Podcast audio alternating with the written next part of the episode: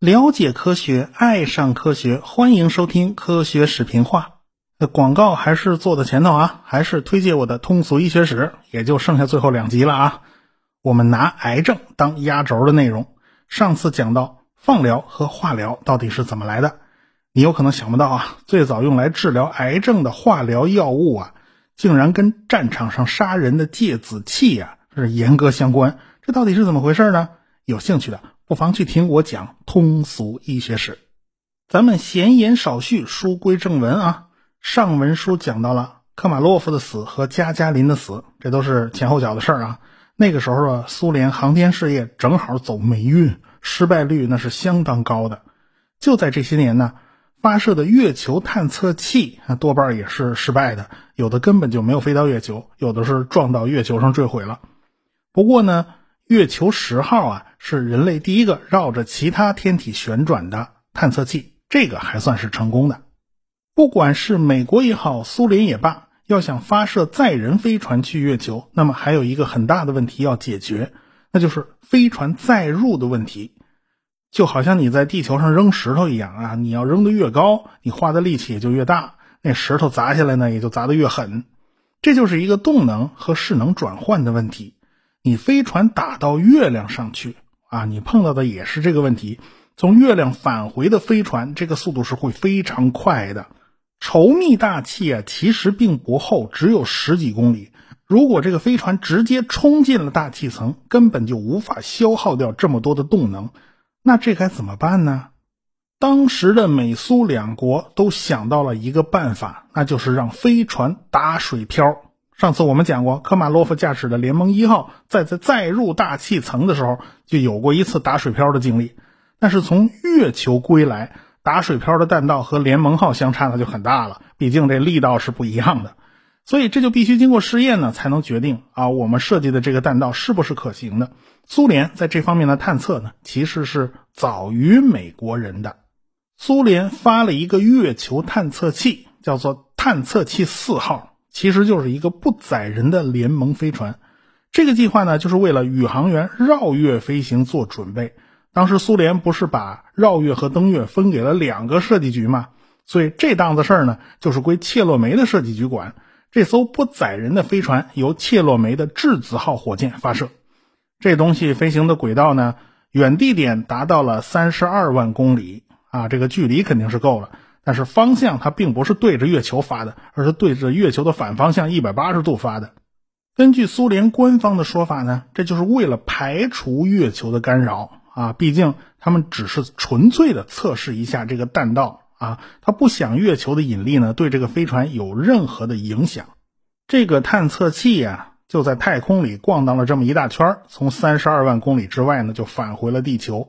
但是再入大气层的时候呢，控制的不太好，飞船一头就扎向了西非的外海，它没有落到苏联境内。没办法呀，地面的测控人员呢就只能引爆了这颗探测器。啊，让它自毁了，所以这次任务实际上是取得了部分成功，但是在最后一步的时候失败了。在一九六八年，苏联还搞了两次探测任务啊，但是都发射失败了。原本计划下一次呢，就得让宇航员绕月飞行，现在看来呢，这根本就不行。当时呢，美国还算比较顺利，他们已经完成了阿波罗四号任务，这就是土星五号火箭的第一次发射。哥伦比亚广播公司的播音员呢，就在控制中心进行现场解说啊。这个土星五号当时谁都不知道它到底有多大威力。结果当土星五号发动机点燃的时候，把播音员吓得不轻，他感觉整个房子都在颤抖啊，这声音大的就像火山爆发一样。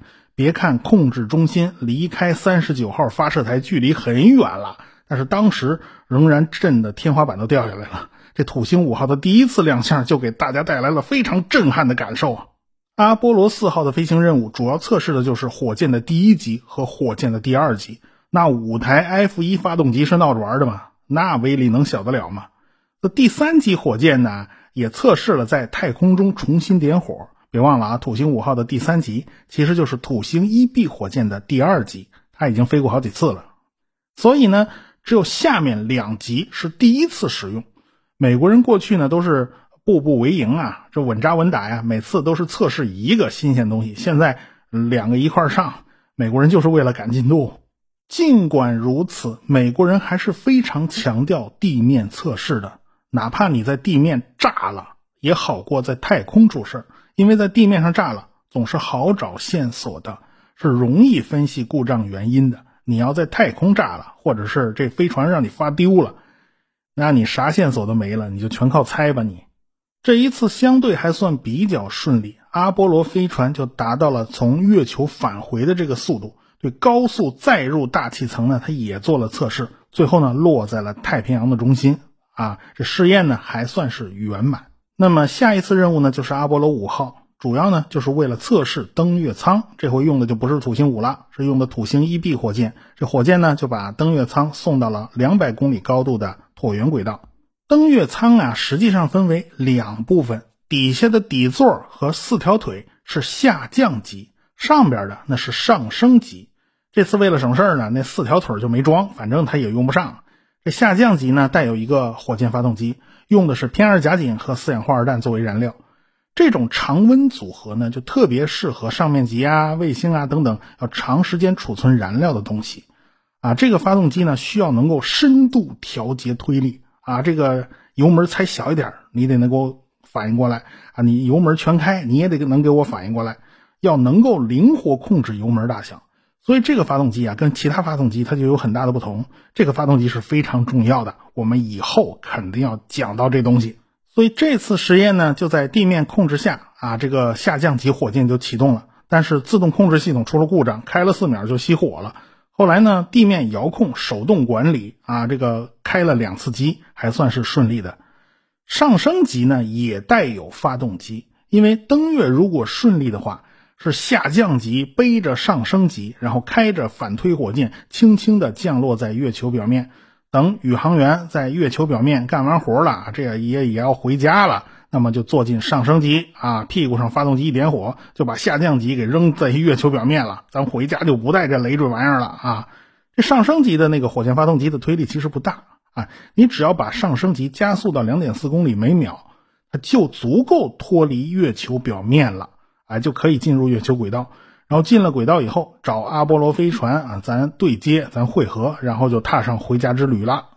所以呢，这次测试的主要任务就是看看这两个火箭好使不好使，听话不听话。这地面控制人员，就控制着上升级和下降级逐渐分离。看来呢，上升级的这个火箭发动机它也是好用的。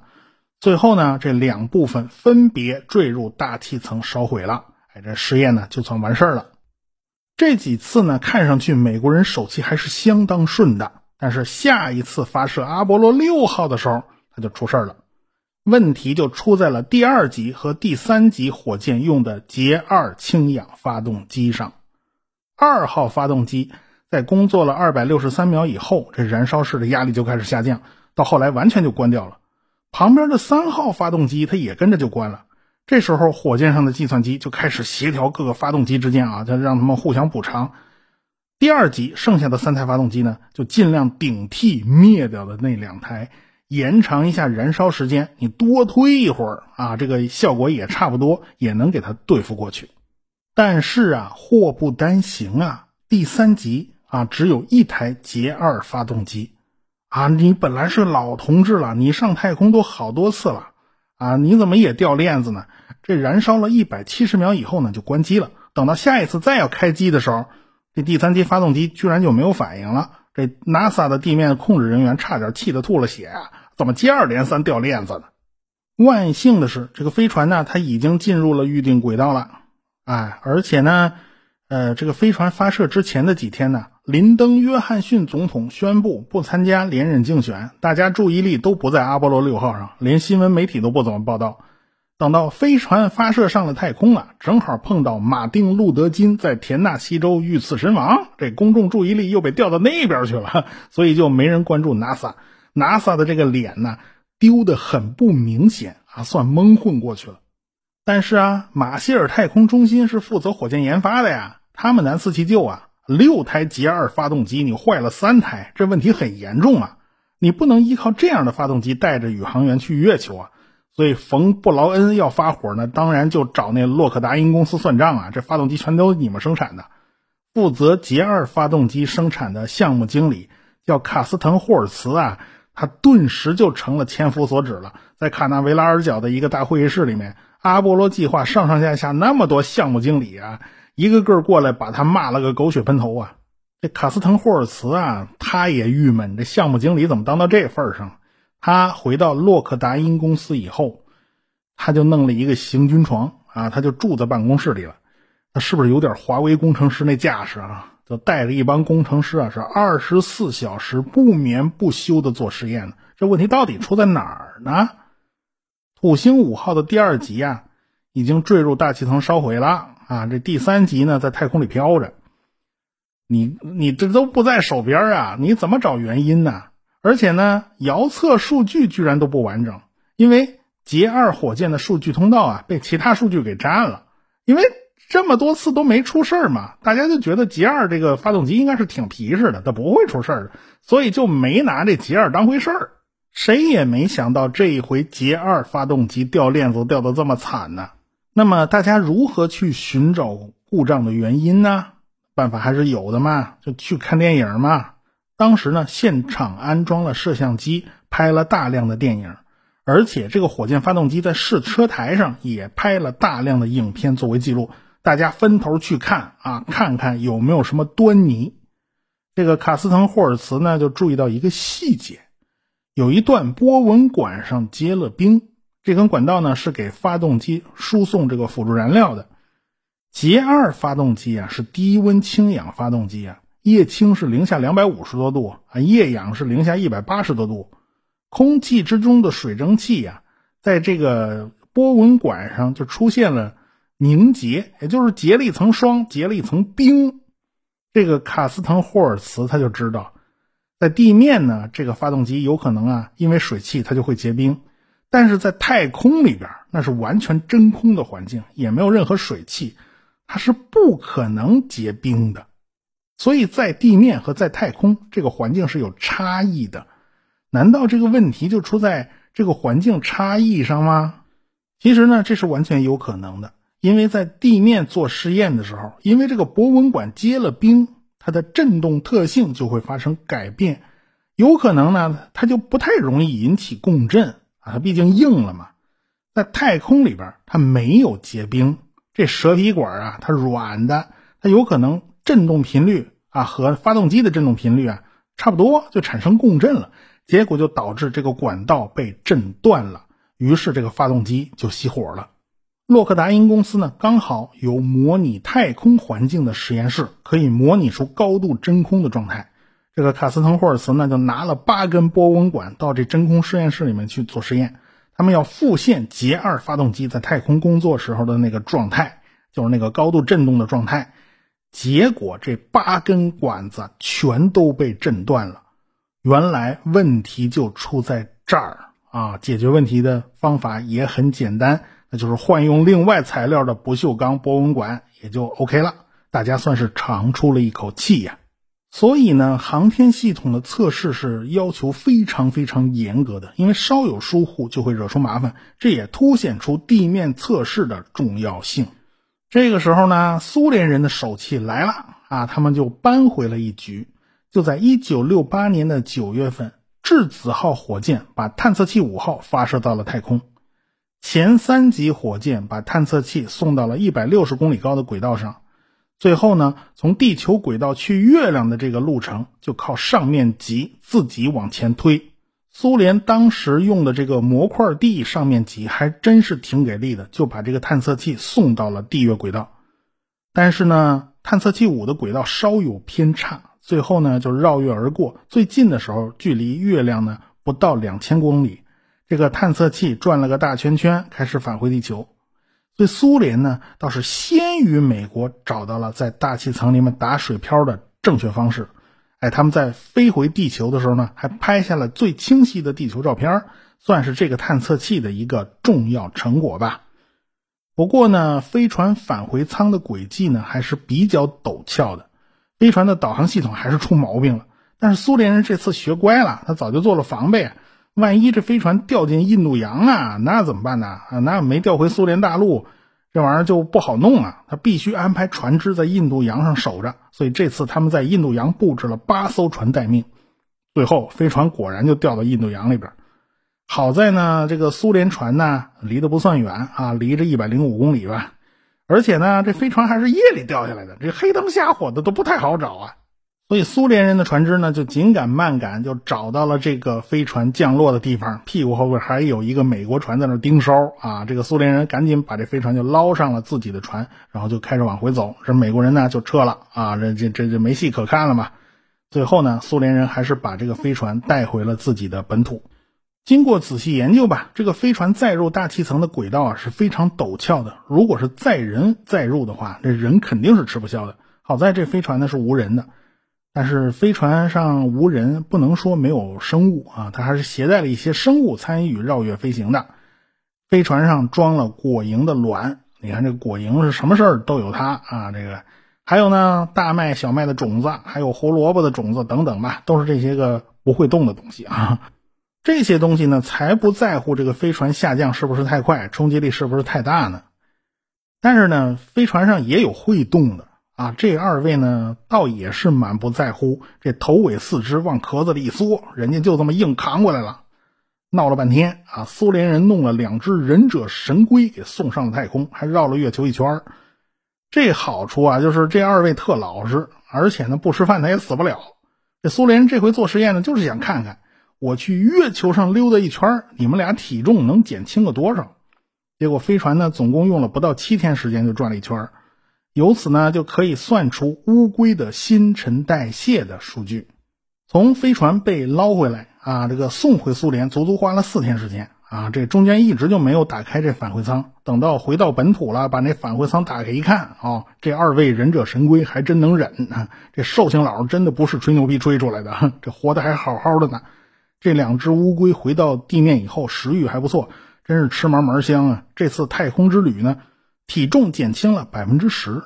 苏联人呢做实验，他有个对照组，还有一组乌龟，他没上太空，就在地上饿着呢。这个饿着的乌龟呢，人家体重减轻了百分之五。看来上太空还是比在地面要辛苦多了啊。后来呢，苏联人就给这乌龟做了个体检，发现呢，呃，这这个体重减轻纯粹是饿的，这问题不大。反正这次试验表明，从月球返回以后，在大气层内做减速，完全是行得通的。而且这项技术能够确保宇航员在完成登月任务以后啊，他是可以安全的返回的。苏联人的这一系列进步啊，就给美国人带来了压力了，因为美国人下一步就要完成阿波罗飞船的载人飞行，也就是阿波罗七号任务。发射飞船的火箭呢，还是土星一 B，这也就是美国第一次要把三个人送进太空轨道。美国人他可不敢马虎啊，他生怕阿波罗一号的那个悲剧重演呢。因此，所有的火箭发动机都要在地面做试验。他们一共做了八次点火试车呀。阿波罗七号的宇航员呢，采用了一老带二新的模式，也就是参加过水星计划和双子座计划的叫瓦尔特·施艾拉，哎，他是指令长，带着两个同伴，一个叫唐·爱丽丝，一个叫瓦尔特·康尼汉。这两个人呢，算是新手啊，第一次上太空。这个指令长施艾拉呢，本来是一个非常爱开玩笑的人，这人还是挺幽默的。但是呢，在任务巨大的压力之下，他的笑容就不见了。在发射前呢，他得了感冒啊，这就让他的脾气变得更差了。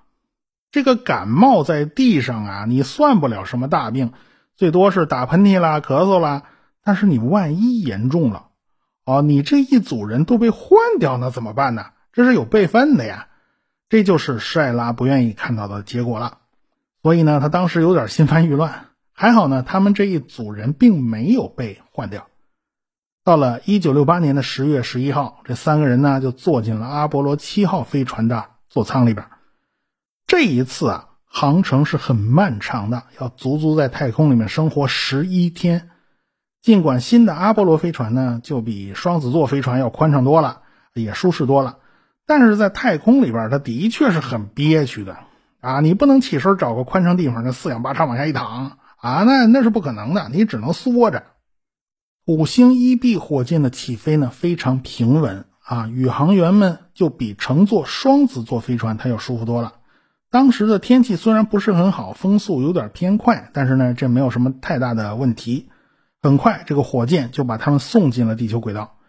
他们的第一项任务就是练习和登月舱的对接，但是这一次他们并没有携带登月舱，他们就操纵这飞船呢，小心翼翼地掉过头来和火箭的第二级练习对接。这第二级火箭呢，其实和土星五号的第三级呢是一样的。这个火箭的外壳就像花瓣一样张开，然后呢，这个阿波罗七号飞船呢就慢慢对准这个花瓣，慢慢接近。其实这就是一次模拟练习，并不是真的对接啊。这个靠近了，然后对准了，这事儿就算过去了，就算完事儿了。这是第一项任务。在完成了这项任务之后呢，还要测试服务舱的发动机。这个发动机是很关键的，因为飞船要飞到月球附近以后，靠这个发动机反推。这个飞船才能减速，然后就被月球的引力所捕获，变成绕月飞行。最后呢，你要回家的时候呢，也是靠这个发动机加速，然后飞船呢才能离开月球轨道，奔着地球飞过来。所以呢，这个发动机要开关好多次，因此呢，也就必须测试。这个发动机在开机的时候呢，这宇航员们顿时觉得屁股上被狠狠踢了一脚。人家好的汽车啊，赛车、跑车那都讲究推背感啊，这个火箭讲究踢屁股的感觉。经过几次测试以后啊，这个火箭发动机的测试任务也算完成了，剩下的事就不太多了嘛，主要就是完成漫长太空的生存。这三个宇航员呢都开始抱怨这太空食品不好吃啊。其实呢，他们吃的已经比双子座任务要改进了不少了啊，已经好吃很多了，但是他们仍然是不满意的。主要是指令长的感冒变得很严重，他鼻子堵了，实在是闻不到什么食物的香气，而且呢，他还在不断的打喷嚏，很快呢，把其他人还给传染了。这飞船里呢，装了好多台摄像机，这地面人员呢是看得一清二楚。在失重环境下呀，这施埃拉的鼻窦充血，他没办法消退，而且人的脸呢也浮肿了，这浮肿了他也没办法消退，这脑袋肿得跟猪头一样。他吃了点阿司匹林啊，想想治治这感冒，结果一点用都没有，所以他的脾气呢就变得越来越差。这时候地面发来了新指令啊，这是计划上没有的啊，要求他们把电视直播设备的电源给接通啊，这是美国首次从太空对地面进行电视直播。但是这个施埃拉心烦意乱，就是不肯配合，还和地面的人员就吵了一架。最后这事儿啊，连 NASA 的高层都给惊动了。这地面上的人是怎么劝施埃拉都没有用啊！大家顿时感到这一个头两个大呀，这可怎么办呢？这硬件没出问题呀，这人这脑子里的软件出问题了。咱们下回再说。科学声音。